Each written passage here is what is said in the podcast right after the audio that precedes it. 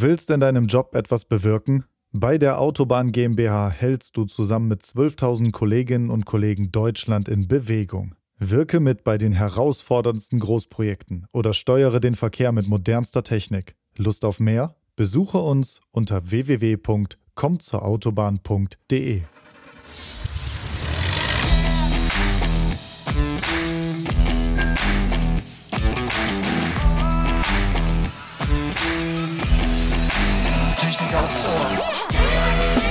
Hallo und herzlich willkommen zu einer neuen Folge von Technik aufs Ohr. Wir widmen uns heute der digitalen Chance Deutschland. Wie ist die Nachhaltigkeit und Entwicklung bei Google? Dazu haben wir Dr. Wieland Hohlfelder eingeladen und er wird uns hoffentlich etwas äh, Einblicke in die Entwicklung bei Google Deutschland geben. Da bin ich schon sehr gespannt drauf. Und ja, also Herr Hohlfelder ist Entwicklungschef bei Google Deutschland und Leiter des Münchner Entwicklungszentrums. Zudem spreche ich mit ihm über das Thema Nachhaltigkeit und Klimaschutz des Konzerns und wie er sein ganz persönliches Nachhaltigkeitsprojekt umgesetzt hat. Ja, Google ist, wie wahrscheinlich jeder von euch schon weiß, die größte Suchmaschine der Welt und ähm, da darf das Stichwort Datenschutz natürlich auch nicht fehlen. Deswegen werden wir da auf jeden Fall auch im Podcast heute drüber sprechen. Jetzt sage ich erstmal herzlich willkommen bei Technik aufs Ohr. Hallo, freut mich, dass Hallo. ich dabei sein darf. Ja, sehr schön. Dann äh, starten wir auch direkt mit der ersten Frage. Also erstmal auch Grüße nach München aus Düsseldorf. Wie darf man sich denn so äh, ja die deutsche Google-Zentrale vorstellen? Ja, wie darf man sich das vorstellen? Wir sind ähm, ein äh, Büro mit ganz vielen Mitarbeiterinnen und Mitarbeitern, die eben sehr technisch sind. Wir haben ja in Deutschland mehrere Standorte. Ähm, wir sind in Berlin, wir sind in Hamburg, wir sind in Frankfurt und eben in München. Und in München ist der Schwerpunkt die Softwareentwicklung und das Produktteam. Ähm, das heißt, da werden wirklich Produkte für Google weltweit entwickelt. Mhm. Ähm, deswegen sage ich auch immer ganz gern, das ist so ein bisschen der Maschinenraum von Google mhm. in Deutschland. Ähm, ähm, und äh, ja, das geht sehr kreativ zu. Wir, wir sind ähm, hier im Herzen von München, äh, direkt neben der Hacker Bridge. Ähm, das ist ähm, also auch ein, ein, sehr zentraler Standort. Und ähm, die Entwicklung, die wir hier treiben, hat ganz verschiedene Schwerpunkte. Können wir gleich vielleicht noch im Detail drauf eingehen. Mhm. Aber ähm, wie ich schon gesagt habe, wir machen tatsächlich Softwareentwicklung, Produktentwicklung für ähm, unsere Nutzerinnen und Nutzer weltweit. Wir haben etwa 1800 Mitarbeiterinnen und Mitarbeiter im Standort, sehr, sehr international, 70 Länder. Ähm, die Sprache ist hauptsächlich Englisch ähm, und es ist sehr divers und sehr, sehr spannend. Sehr schön. Ja, genau, da können wir auch direkt mal so ein bisschen konkreter einsteigen. Also, ähm, Sie sagten ja gerade auch, dass es jetzt nicht nur hier für Deutschland sozusagen der Entwicklungsstandort ist, sondern auch wirklich global, weltweit. Was wird denn wirklich konkret entwickelt? Ja, also einer der Schwerpunkte ist tatsächlich Datenschutz, Datensicherheit. Mhm. Ähm, ähm, wir sagen immer gerne Made in Germany, weil wenn wir es hier hinkriegen, dann ähm, äh, ist es auch für den Rest der Welt auf einem Standard, wo, wo jeder sagen kann, hm, da bin ich mit zufrieden. Und ähm, das hat auch so ein bisschen mit der Historie zu tun. Ich habe, bevor ich bei Google angefangen habe, fast zwölf Jahre im Silicon Valley gearbeitet. Ähm, erst für äh, zwei Startup-Companies, aber dann tatsächlich auch für ein deutsches Unternehmen. Und ähm, als ich dann zu Google gewechselt bin und nach Deutschland gekommen bin, war schon klar, dass das Thema Datenschutz ein sehr, sehr wichtiges Thema sein wird, aufgrund natürlich auch unserer Historie in, in Deutschland. Ähm, und, ähm, und dann haben wir gesagt, wir müssen mehr tun, als nur darüber reden. Wir müssen tatsächlich Produkte entwickeln, die zeigen, dass uns das Thema am Herzen liegt. Und da haben wir eine ganze Reihe von, von Produkten, die wir seit tatsächlich fast 15 Jahren jetzt schon entwickeln, die viele von ähm, unseren Hörerinnen und Hörern wahrscheinlich auch selber benutzt haben schon. Äh, wenn Sie ein Google-Konto haben und Sie klicken oben rechts in die, in die Ecke auf diesen kleinen Avatar, ähm, dann gibt es da die ganzen Einstellungen zum Thema Datenschutz, Datensicherheit. Viele davon werden eben hier in München entwickelt. Ähm, sowas wie der, der Passwort-Check oder der Security-Check-up, den, den Sie da machen können. Ähm, oder auch der Passwortmanager, den Sie hoffentlich benutzen, um nicht das gleiche Passwort zweimal irgendwo zu verwenden. Macht ja wahrscheinlich keiner mehr heute, aber Na? ich sage trotzdem mal. und ähm, solche Dinge werden hier entwickelt. Chrome, mhm. der Browser, haben wir eine große, ein großes Team, was an ähm, Themen rund um Chrome eben auch um Datenschutz, Datensicherheit. Da geht es ja viel jetzt um die, ähm, äh, um die Thematik, dass wir äh, Third-Party-Cookies zum Beispiel abschaffen wollen. Ähm, und, und die ganze Technologie dahinter wird hier entwickelt. Während der Corona-Zeit war Differential Privacy ein großes Thema, also differenzielle Privacy. Ähm, da haben wir hier Open Source Libraries, äh, Bibliotheken entwickelt, die es ermöglichen, ähm, Aussagen über gewisse Dinge äh, basierend auf Daten zu machen, ohne dass individuelle Informationen preisgegeben werden müssen. Ein schönes Beispiel ist, wir haben bei Google Maps zum Beispiel gezeigt, wie, wie ähm, belebt ist ein bestimmter Ort. Und dazu muss ich ähm, natürlich individuelle mhm. Location-Daten sammeln, aber die dann eben auch so wieder ähm, aufarbeiten, dass ähm, keine, ähm, keine äh, sensiblen Daten ähm, rauskommen. Mhm. Wir haben ein Safety Center für Child Safety zum Beispiel. Was passiert denn, wenn Ihre Kinder, ähm, heranwachsenden Jugendlichen ähm, sich zunehmend mit dem Internet beschäftigen? Wie kann man damit umgehen? Da haben wir Spezialisten am Standort. Mhm. Dann sind wir natürlich in Deutschland, im Autoland. Ähm, und ähm, äh, da haben wir dann für, für ähm, unsere Partner im Automobilbereich auch zum Beispiel Android Auto, also die Technologie, die wir auf den Smartphones haben, auch für Automobilherstellern oder eben dann die Verbindung zwischen dem Smartphone und dem Auto. Ähm, wir machen äh, viel für Google Softwareentwickler, also für interne mhm. Softwareentwickler mhm. bei Google. Ähm, wir sind ja in Deutschland sehr, ähm, äh, sehr stark immer auf gute Prozesse, ideale, tolle Outcomes ähm, fokussiert. Und, und da bauen wir hier tatsächlich die besten Werkzeuge, damit die Softwareentwickler bei Google und Entwicklerinnen weltweit die besten Tools zur Verfügung haben. Das sind nur so mhm. ein paar Beispiele und ein, mhm. ein ganz neues, sage ich mal, Beispiel ist ähm, das Thema digitale Souveränität, das in aller Munde ist und speziell im Kontext ähm, Cloud Computing und da äh, arbeiten wir tatsächlich auch sehr stark an dem Thema souveräne Cloud für Europa, für Deutschland. Ähm, was können wir da tun, damit ähm, die Bedenken, die natürlicherweise mhm. da sind und die wir auch natürlich ähm, äh, äh, in Betracht ziehen, dass die aus dem Weg geräumt werden können mhm. auf eine technische Art und Weise. Ich sage immer, wir wollen, dass sie uns vertrauen können, mhm. weil sie uns nicht vertrauen müssen. Mhm. Genau, da würde ich direkt mal ansetzen. Also, was sind denn da so Maßnahmen, also dieses Vertrauen zu schaffen und ähm, diese Sicherheit auch den Usern zu geben? Also, das aller, allererste wichtige Prinzip ist Transparenz. Mhm. Ähm, zu sagen, was sind denn die Daten, die überhaupt anfallen, was sind denn die Daten, die wir ähm, ähm, verarbeiten. Um, aber Transparenz alleine reicht nicht. Man braucht Kontrollmöglichkeiten mhm. als Nutzerin und als Nutzer, ähm, weil ansonsten weiß ich zwar, was passiert, kann aber nichts ändern. Und wenn wir diese Kontrollmöglichkeiten eben in die Produkte einbauen und sagen, Sie können jetzt zum Beispiel abschalten, dass die ähm, ihre, ihre ähm, äh, Standortdaten gesammelt werden, dann können wir eben auch gewisse Dinge nicht anbieten als, als Dienst. Wir können dann nicht sagen, Sie müssten jetzt ähm, Düsseldorf ver verlassen, um pünktlich am Flughafen zu sein, ähm, weil besonders viel Verkehr gerade ist, weil die Informationen haben wir dann einfach nicht. Und das mhm. gibt aber dann den Nutzerinnen und Nutzer auch ganz, ganz schön dann eben dieses, dieses Gefühl zu sagen, okay, ich weiß, warum ich diese Daten gebe, weil ich habe einen Mehrwert. Und wenn ich sie nicht gebe, habe ich mhm. den Mehrwert nicht. Mhm. Es geht nicht darum, dass einfach nur Daten gesammelt werden. Und dann können wir einen Schritt weitergehen und sagen, ähm, zum Beispiel, es gibt neue Technologien wie Verschlüsselungsmöglichkeiten, die, ähm, ähm, die es nicht notwendigerweise ähm, ähm, notwendig machen, zu sagen, ich muss die Daten an einer gewissen Stelle, an einem Ort speichern. Also ähm, viele der, der, ich sag mal, herkömmlichen Datenschutzregulierungen sind sehr stark auf den Ort der Datenspeicherung fixiert. Das kommt natürlich aus der Zeit, als die Daten noch in Ordnern waren und die mhm. Ordner mussten an einer gewissen ähm, Stelle im Schrank stehen, sage ich jetzt mal, oder im Regal. Ähm, jetzt haben wir neue Technologien wie Verschlüsselung und wir können sogar so weit gehen und sagen, wir verschlüsseln die Daten und geben den Schlüssel jemand anders. Und wir haben nur noch die verschlüsselten Daten bei uns auf der Plattform. Und, ähm, damit ist es dann mehr oder weniger egal, wo die Daten liegen, ähm, weil was entscheidend ist, ist, wer hat den Schlüssel in der Hand, um die Daten entschlüsseln zu können. Und da haben wir Technologien in der Cloud ähm, mit Partnern zusammen, die dann das externe Schlüsselmanagement machen oder auch in unseren Produkten wie Gmail oder, oder Google Slides oder Google Sheets, also unser, unser Tabellenkalkulationsprogramm, ähm, dass wir die Daten auf der Client-Seite, also im Browser, verschlüsseln. Sie selber haben den Schlüssel in der Hand und auf mhm. der Google-Seite werden dann nur noch die verschlüsselten Daten gespeichert. Ja, dann nochmal gerne Stichwort ähm, Ingenieure und Ingenieurinnen mitarbeiten. Sie hatten ja schon kurz eben gesagt, wie viele am Standort bei Ihnen arbeiten. Da würde mich mal interessieren, äh, wo finden Sie diese Spezialisten? Also es ist ja sehr international, das sagten Sie schon, aber wie läuft denn da das Recruiting so ab?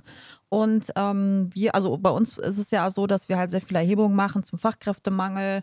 Ingenieure und Ingenieurinnen sind gesucht und gefragt, aber ähm, ja, es ist halt schon eigentlich eine prekäre Lage, zumindest hier, was den Nachwuchs auch angeht und so weiter. Wie empfinden Sie das?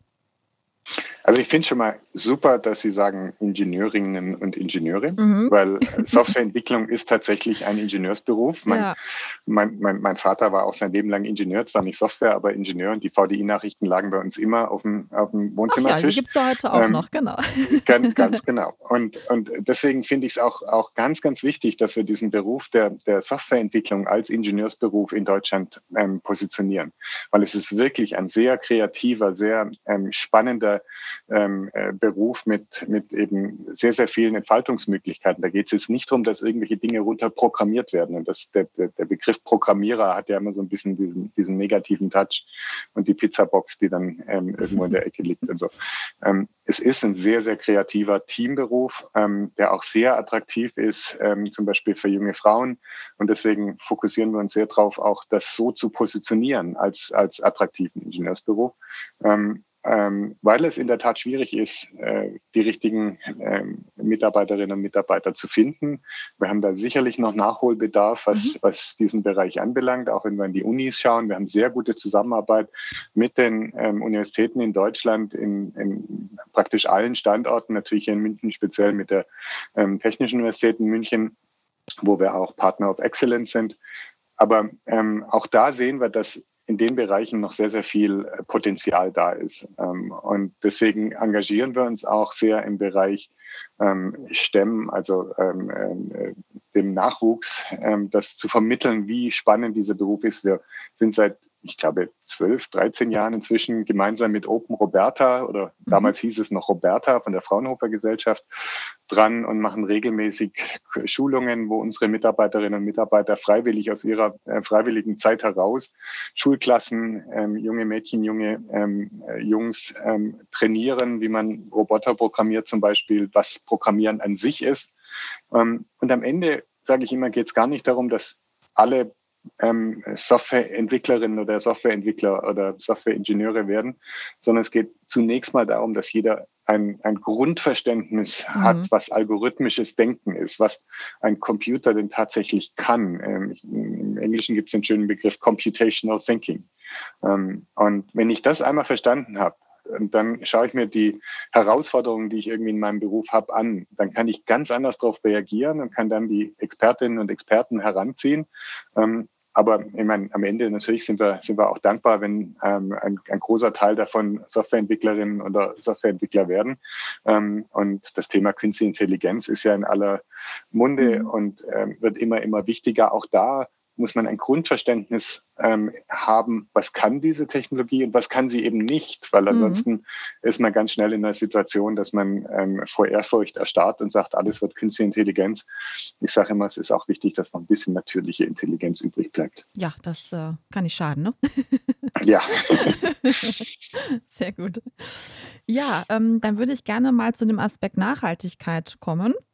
Und zwar äh, habe ich vorher erfahren, dass Sie in einem Sustainability Board sitzen. Da würde ich natürlich gerne wissen, was damit auf sich hat, was Sie da machen, was das genau ist und ähm, ja, wie die auch Nachhaltigkeitsziele bei Google erreicht werden.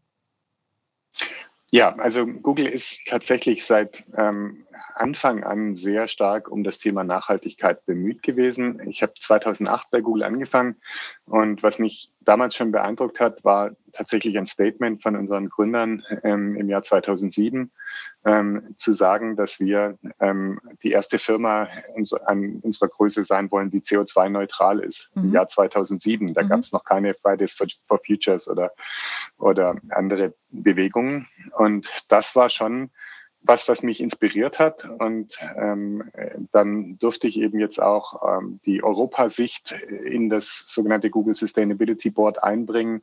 Ähm, das ist eine Gruppe von etwa 20, 25 äh, seniorigen ähm, äh, äh, Leuten bei Google, die eben die Strategie, die wir zum Thema Nachhaltigkeit haben, ähm, definieren, begleiten, beraten zur Seite stehen, mit den verschiedenen Funktionsbereichen eben Ziele sich äh, steckt und, und das Ganze dann umsetzt.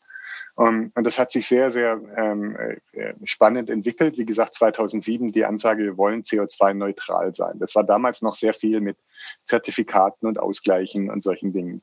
Ähm, wir sind aber dann ähm, weitergegangen und seit 2017 ähm, sind, ist äh, unser gesamter Stromverbrauch in der Firma 100 Prozent erneuerbar. Mhm. Ähm, das soll bedeuten, dass wir jeden Strom, den wir verbrauchen, dass wir mindestens genauso viel erneuerbaren Strom auch eingekauft haben. Mhm. Ähm, wir sind noch nicht ganz an dem Punkt, dass wir wirklich zu jeder Zeit 100 Prozent erneuerbare Energie ähm, zur Verfügung haben. Das liegt einfach daran, dass eben nicht zu, zu genügend Kapazität im Markt momentan vorhanden ist. Aber wir arbeiten intensiv daran, diesen Markt zu vergrößern. Mhm.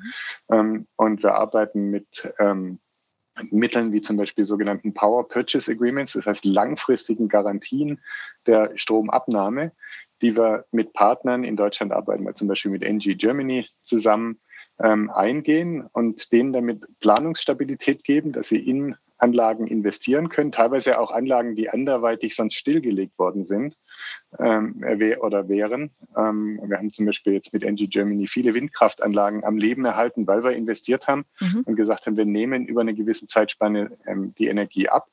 Und damit können wir zum einen unser Ziel der 100 Prozent erneuerbaren Energie erreichen. Zum anderen nehmen wir nicht vom existierenden Markt weg, sondern wir vergrößern den Markt für alle und machen damit das gesamte Modell attraktiver. Und unser großes Ziel, das ist sehr, sehr ambitioniert ist, dass wir bis 2030 ähm, tatsächlich rund um die Uhr mhm. zu jeder Stunde 100 Prozent CO2-frei Strom ähm, äh, äh, verwenden. Und das heißt auch zu keiner Stunde überhaupt CO2 mhm. generieren.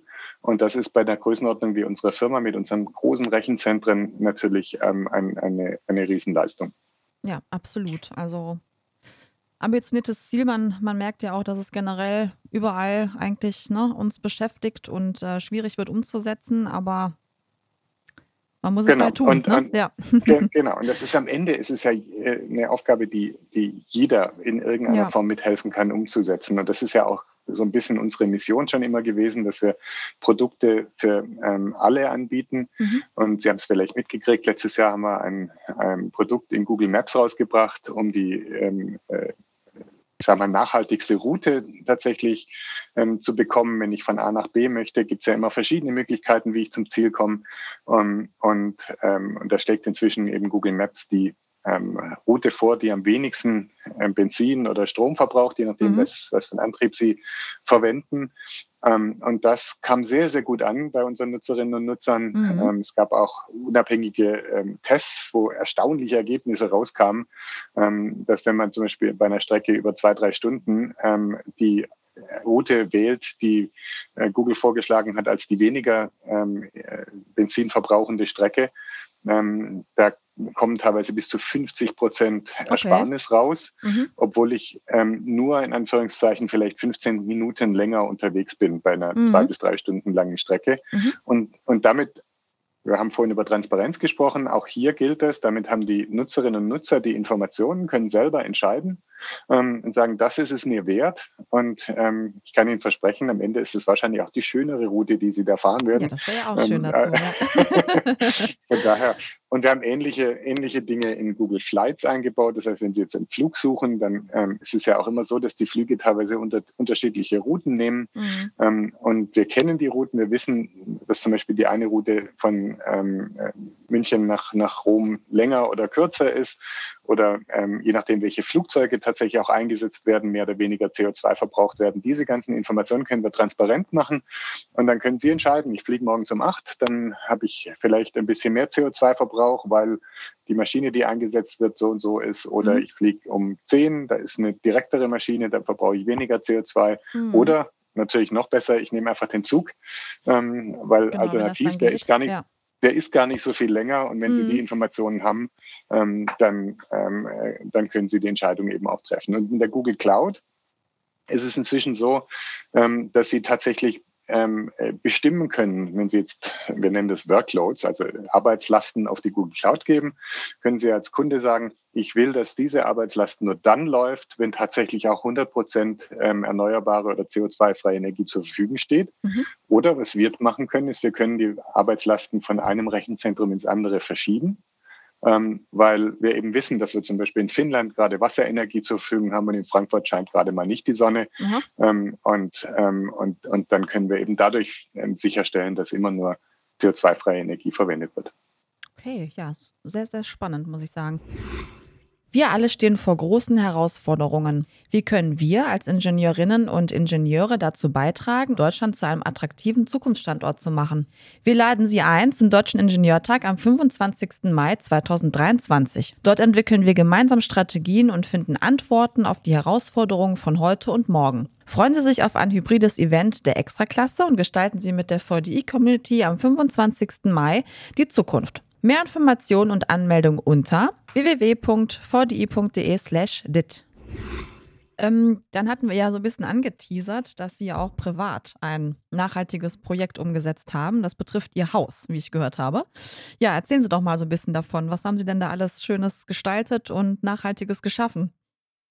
Ja, also ist, ist tatsächlich ein Hobby ähm, äh, und, und ähm, fast auch, auch schon eine Obsession, weil wenn man dann mhm. mal angefangen hat, ähm, äh, einzusparen und zu gucken, wo fließt denn Energie, dann will man wirklich auch alles, alles erfassen können. Ähm, wir haben ein rein elektrisches Haus seit, ähm, wir haben vor, vor etwa ähm, zwölf Jahren das Haus gebaut und mhm. damals eben rein elektrisch und ähm, seit sechs Jahren auch elektrisches Auto. Und das einzige, die einzigen fossilen Brennstoffe, die ich noch einsetze, ist tatsächlich mein Grill. Ähm, das gönne ich mir noch, aber ansonsten alles, alles elektrisch. Wir haben 18,8 Kilowatt Peak auf den Dächern ähm, verteilt, also wirklich auch jede Ecke ausgenutzt, ein Photovoltaikpanel mhm. unterzubringen. Wir haben eine 20 Kilowattstunden Batterie im Keller, ähm, wo wir eben dann Energie einspeichern können. Das Ganze ist ein dreiphasiges System, also praktisch eine Notstromversorgung des gesamten Hauses hinter der Batterieanlage. Ähm, und ähm, wir haben eine ganze Menge an Stromzählern, ich glaube über 25 Stromzähler, um erfassen zu können, wo überall die Strom, der, der Strom fließt, um, um dann eben optimieren zu können. Ich arbeite hier in, in, mit einer Münchner Startup-Company ähm, zusammen, ah, ja. um das mhm. Energiemanagement dann auch umzusetzen. Das mhm. heißt, die haben dann Zugriff auf alle diese Zähler und die Stromflüsse und wissen, wie viel Energie wird gerade auf dem Dach produziert und welche Verbraucher sind angeschlossen.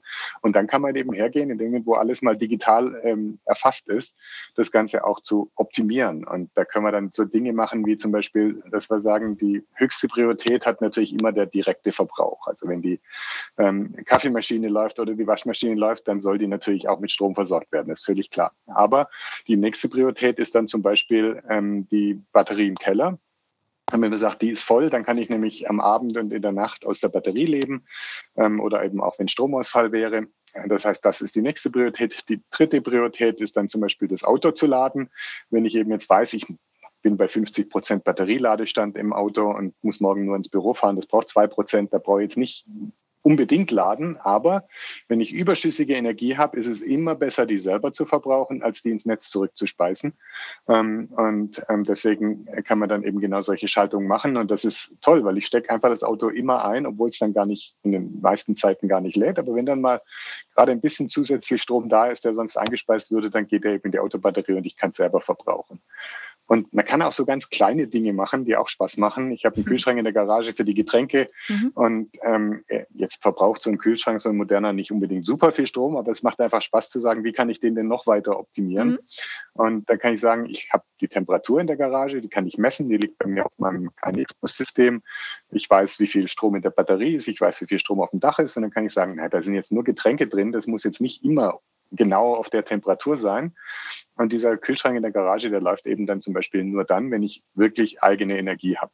Und mhm. das Schöne ist, wenn man sich das mal durchüberlegt, ähm, die eigene Energie hat man dann, wenn es heiß ist, also die Sonne scheint ähm, dann braucht man den Kühlschrank auch. Und wenn es kalt mhm. ist, dann braucht man den Kühlschrank halt auch nicht. Ähm, aber dann scheint auch die Sonne nicht. Also man muss das dann bloß regeln und nicht, dass dann eben plötzlich im, im, im Winter oder im Herbst, wenn es kalt ist, der, mhm. der, Kühlschrank umsonst läuft, ja, nur klar. damit die, ja. die mhm. Getränke auf der Temperatur bleiben. Mhm.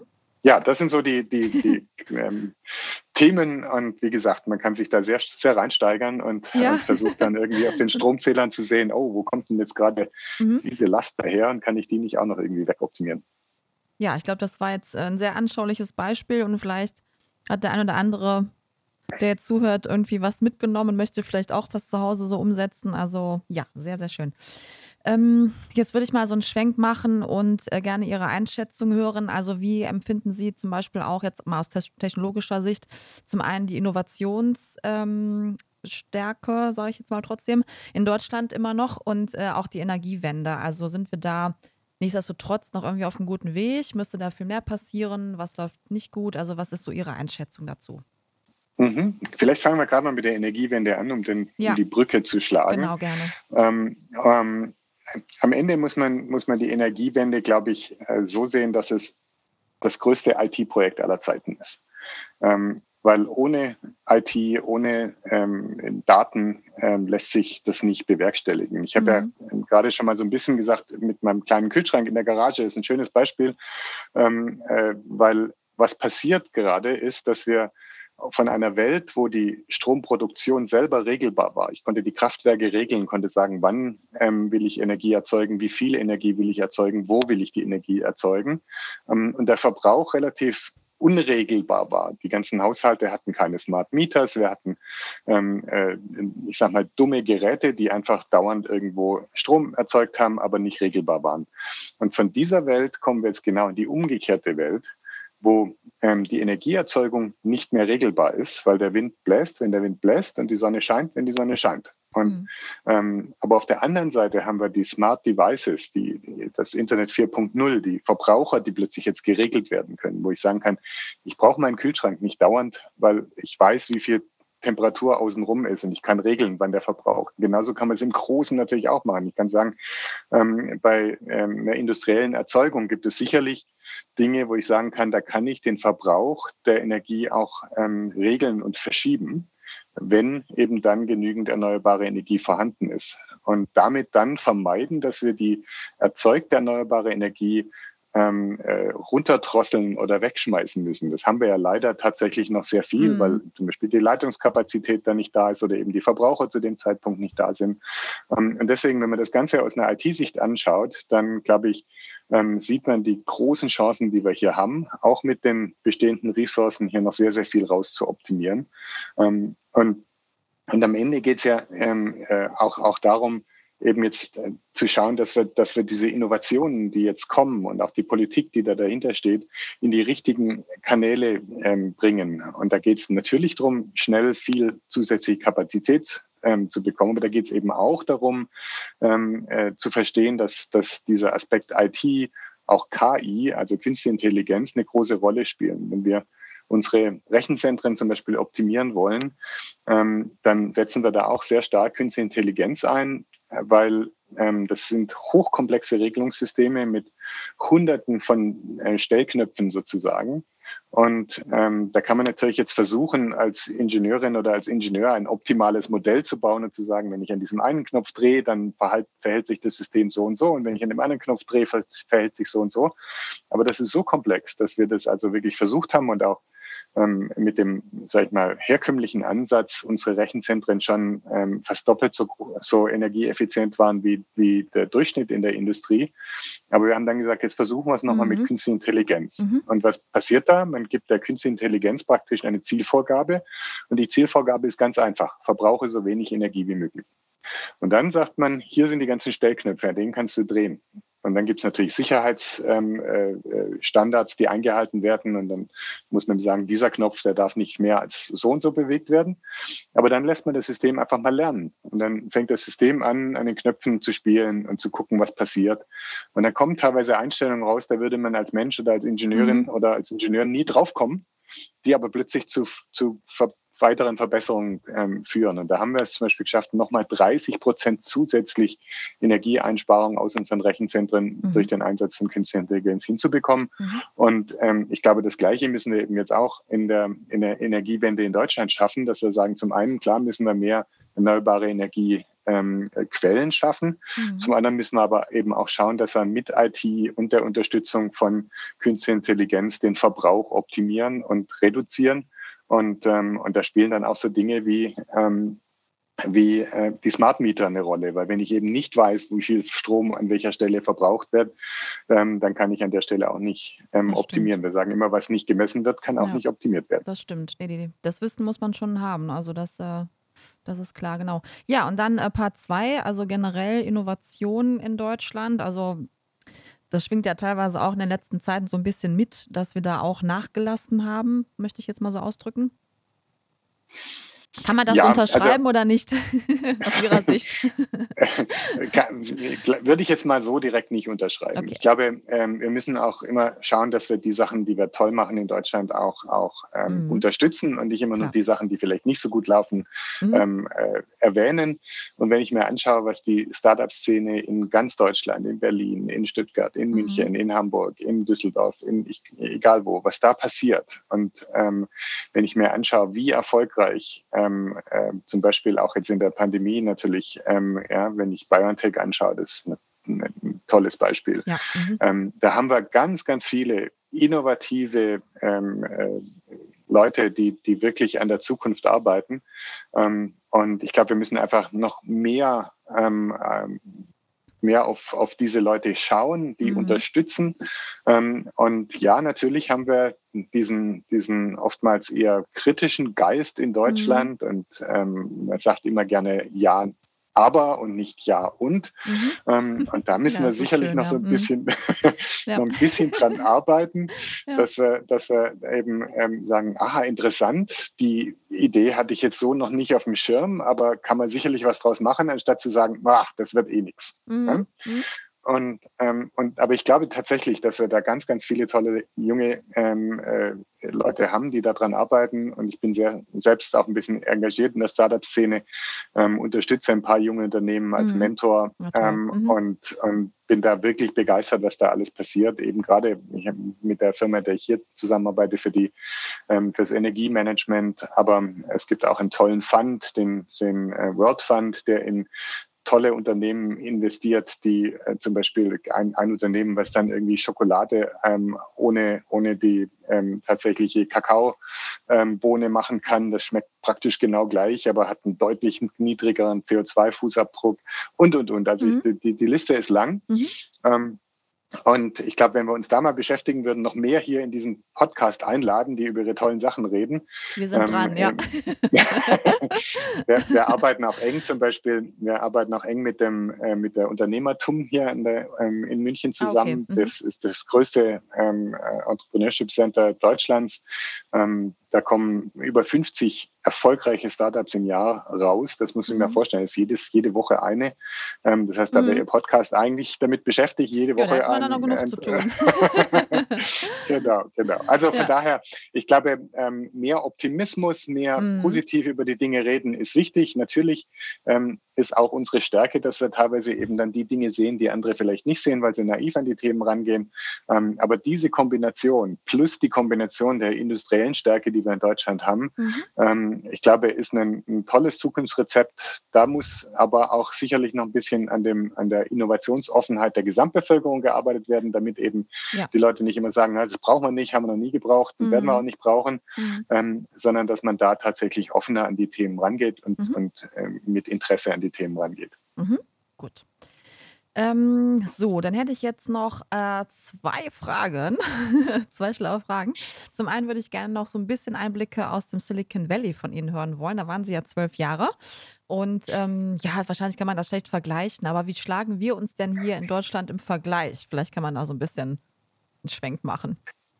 Ja, ähm, also ich glaube, zunächst, zunächst mal muss man festhalten, dass natürlich auch das Silicon Valley sich radikal geändert hat. Ja. Ich war mhm. vor 15 Jahren für zwölf Jahre. Das heißt, ich war von, ähm, äh, ich war 1993, 94 das erste Mal dort. Das war mhm. wirklich die Aufbruchstimmung. Da kam der erste Internetbrowser, gerade Mosaik-Browser auf den Markt. Ähm, aber, aber da war noch eine ganz, ganz andere Stimmung. Dann bin ich 2000 äh, da bin ich 1998 zurück, mhm. ähm, um dann für eine Startup-Company zu arbeiten. Das war dann gerade so die, die Phase des Dotcom Busts. Also da hatten wir noch so ein, zwei Jahre, wo es richtig nach oben ging und dann kam so die erste Blase, die geplatzt ist. Aber dann hat man so gemerkt, der, der Spirit ist nach wie vor da und Firmen wie Google und Facebook und so, die kamen ja dann erst mhm. so richtig. Ähm, und ich glaube, das Spezielle dort ähm, im, im Valley ist, dass ähm, im Prinzip jeder in dieser Branche arbeitet. Das heißt, egal was ich mache, ich gehe ins Restaurant, ich gehe irgendwie in, in, in die Freizeit, spiele Volleyball oder irgendwas. Ähm, und ich kann immer mich zu diesen Themen austauschen. Und ich habe die ganze Infrastruktur, die, die Venture Capitalists und die, ähm, die Leute, die, die eben sagen, okay, wenn du eine Firma machst, kann ich dich an der und der Stelle unterstützen mit, mit ähm, allen möglichen Dienstleistungen. Das ist ja so ein bisschen auch wie früher in der, in der Goldgräber-Stimmung. da waren diejenigen, die nachher am meisten Geld gemacht haben, nicht die Goldgräber selber, sondern die, die die Schaufeln verkauft haben. Und so ein bisschen war das natürlich dort auch. Da hat sich so eine ganze Industrie um die Startup-Szene herum gebastelt, ähm, die das Ganze unterstützt hat. Und ähm, ich glaube, diese Stimmung hat sich inzwischen auch etwas geändert. Ähm, und parallel dazu haben wir in Deutschland und in Europa angefangen, eben auch solche Infrastrukturen ähm, zu schaffen. Mhm. Unternehmertum war ein Beispiel, was ich jetzt schon gen genannt habe. Ähm, und auch die, die Art und Weise, wie Zugang zu Venture Capital geschaffen worden ist in den letzten 10, 15 Jahren, ist besser geworden. Noch lange mhm. nicht da, wo es sein muss, aber es ist besser geworden. Ähm, von daher ähm, ich, bin ich froh, dass ich damals die, die Erfahrung gesammelt habe, weil sie hier jetzt gerade umgesetzt wird und dort im Zweifel ein bisschen das Gegenteil passiert, nämlich dieser dieser Hype ähm, auch so ein bisschen äh, die Realisierung findet. Es ist sehr teuer geworden im Silicon Valley. Ähm, die Konkurrenz zwischen den Unternehmen ist sehr, sehr groß geworden. Es sind sehr viele große Unternehmen, die um die gleichen Mitarbeiterinnen und Mitarbeiter sich bewerben und so weiter. Ähm, und von daher, glaube ich, haben wir hier in Deutschland, ähm, in Europa eine, eine schöne Chance, ähm, vielleicht ähm, das Silicon Valley, den Spirit von damals hier weiter zu, zu führen mhm. Ähm, und, und dann eben auch zu lernen von dem, was da gerade passiert passiert. Okay, ja, sehr gut. Ja, ich kann auch schon mal so ein bisschen anspoilern. Und zwar wird es im Mai den Deutschen Ingenieurtag, den DIT, wieder geben in Berlin. Und da werden wir auch ein ähnliches Thema mit einem Live-Podcast besprechen. Und zwar ist da der Jan Wokittel, auch ein ja, sehr toller junger Nachwuchsingenieur ähm, bei uns vor Ort. Und der war auch im Silicon Valley jetzt vor kurzem und wird da auch mal von seinen Erfahrungen sprechen und was er da alles so erlebt hat, wie das hier ist. Und da bin ich auch schon sehr gespannt. Deswegen passe das jetzt ganz gut so als Anschluss. Und ja, wer dabei sein möchte, sollte auf jeden Fall unsere Kanäle verfolgen. So viel kann ich schon mal sagen. genau. Sehr spannend, bin ja. ich sicherlich dabei. Ja, cool, da freuen wir uns.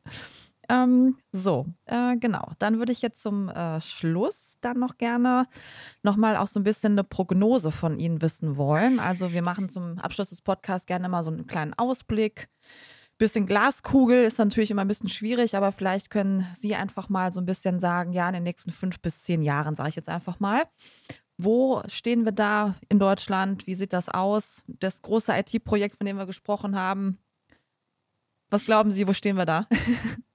Ja, ich hole mal eben meine Glaskugel. Ja, genau, mal heraufbeschwören. so, jetzt äh, mal reinschauen. Nein, also ich glaube, was wir, was wir gerade tatsächlich sehen, ist, dass viele der Technologien, die ähm, vor fünf, ähm, zehn Jahren vielleicht noch absolut Zukunftsmusik waren, jetzt einfach im tagtäglichen ähm, Einsatz umgesetzt werden. Ähm, Künstliche Intelligenz äh, ist sicherlich ein großes Thema. Es gibt fast keine Produkte mehr, wo nicht irgendwo in irgendeiner Art und Weise maschinelles Lernen oder Künstliche Intelligenz eingesetzt wird, um Produkte zu verbessern, um ähm, Spracherkennung zu machen, um Bilderkennung zu machen, um äh, bessere Vorhersagen zu machen, um Energieoptimierungen zu machen und so weiter. Ich glaube, ähm, dass es ganz klar ist, dass dieser Trend sich verfestigt und, ähm, und auch die Akzeptanz dieser Technologien sich erhöht. Ähm, und, und, und wir sehen werden, dass die positiven Aspekte natürlich dieser Technologie ähm, uns tatsächlich auch erreichen. Auf mhm. der anderen Seite müssen wir natürlich auch daran arbeiten, ähm, verantwortungsvoll mit diesen Technologien zu, umzugehen. Ähm, auch ein großes Thema, was wir bei Google verfolgen, ähm, nämlich die verantwortliche Künstliche Intelligenz, Responsible AI, ähm, um sicherzustellen, dass die Modelle eben mit fairen und, und ausgeglichenen Daten trainiert werden und dass die er Ergebnisse entsprechend validiert werden können und, und solche Themen. Ähm, und, und ich glaube, auch da können wir damit dann eben auch die Akzeptanz erhöhen, dass die Nutzerinnen und Nutzer oder die Bürgerinnen und Bürger ähm, dann sehen, okay, ich kann dieser Technologie auch vertrauen und ich sehe den mhm. Mehrwert ähm, dieser Technologie. Ähm, wir haben, glaube ich, ganz, ganz viel schon im Bereich ähm, äh, autonomes Fahren gesehen, was da ähm, passiert ist. Ich glaube, da waren die Vorhersagen, die Prognosen ambitionierter, als sie jetzt tatsächlich äh, sich in der, in der Wirklichkeit ähm, umsetzen. Aber ähm, äh, es ist tatsächlich schon so, dass es sehr, sehr weit ist. Die Firma Wemo, eine ähm, Schwestergesellschaft von Google, eine Tochtergesellschaft von Alphabet, ähm, fährt schon in verschiedenen Städten tatsächlich voll autonom, ohne ähm, entsprechenden Fahrer im Auto, ähm, mit einem kommerziellen Dienst. Und ähm, äh, das ist, schon sehr beeindruckend. Und was da für Potenziale da sind, wenn das tatsächlich möglich ist, ähm, weil dann nicht jeder ein Auto, ein eigenes Auto braucht, weil man nicht mehr so viele Parkplätze braucht und, und, und, ähm, ist, glaube ich, toll. In der Medizin gibt es ganz, ganz viele tolle ähm, Anwendungsmöglichkeiten. Ich glaube, da fehlt uns noch so ein bisschen mhm. ähm, ähm, die, äh, die, die, die, die Ertüchtigung des mhm. Medizinwesens, des Gesundheitswesens, was die Datennutzung anbelangt. Ähm, gab neulich einen schönen Artikel in der Süddeutschen von der Woche oder zwei. Ähm, wir schützen die Daten besser als das Leben. Ähm, mhm. und, und ich glaube, da passiert auch gerade ein Riesenumdenken, ähm, dass man eben merkt, es geht am Ende nicht darum, nur die Daten zu schützen, sondern die Persönlichkeitsrechte der Menschen zu schützen. Ähm, aber wir brauchen die Daten, um Leben retten zu können. Und, und, und von daher ähm, darüber nachzudenken, wie man das umsetzt. Aber ähm, jede Patientin, jeder Patient im Krankenhaus ähm, äh, wird, wird froh sein, wenn ähm, aufgrund von dieser Technologie eben äh, noch bessere Heilmethoden, noch bessere Möglichkeiten geschaffen werden können. Und, ähm, und auch da, denke ich, sehen wir sehr, sehr viele große Fortschritte, die auf uns zukommen. Und im Bereich Mobilität sehe ich das genauso. Mhm. Nicht nur das autonome Fahren, sondern eben auch ähm, äh, andere Technologien, die hier sehr, sehr stark davon profitieren werden, dass wir grüner, nachhaltiger unterwegs sein können, weniger ähm, vielleicht auch unterwegs sein müssen. Ähm, die Corona-Pandemie genau, ja. hat gezeigt, dass Videokonferenzen durchaus auch okay sind. Ich mhm. muss nicht jedes Mal ins Flugzeug oder in den Zug nee. steigen. Ja. Ähm, und ähm, auch das wird, wird die Gesellschaft total verändern, nachhaltig verändern. Mhm. Ja, schön. Das fand ich jetzt einen schönen Abschluss und äh, würde sagen, ich bedanke mich jetzt für diesen Podcast. Ich fand es richtig spannend und toll und hat Spaß gemacht. Und ja, dann hoffentlich sehen wir uns bei nächster Gelegenheit mal irgendwo persönlich. Das fände ich auch schön. Sehr schön, ja. Hat Spaß gemacht. Ganz herzlichen Dank. Ja, gerne. So, und wer jetzt noch mehr Informationen zu diesem Thema haben möchte, guckt bitte bei uns in die Show Notes. Da gibt es auf jeden Fall passende Links zu dem heutigen Thema. Und digitale Chance Deutschland, Zukunftsstandort Deutschland, das ist auch unser Thema auf dem DIT am 25. Mai 2023. Eine hybride Veranstaltung und ähm, vor Ort in Berlin, aber auch digital bewohnbar. Und da würden wir uns sehr freuen. Und schaut einfach in die Show Notes, wenn ihr euch dafür interessiert. Und dann sage ich Dankeschön und bis zum nächsten Mal.